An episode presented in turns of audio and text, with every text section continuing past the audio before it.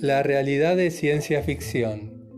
Le ponemos ritmo al apocalipsis para hacerlo más amable.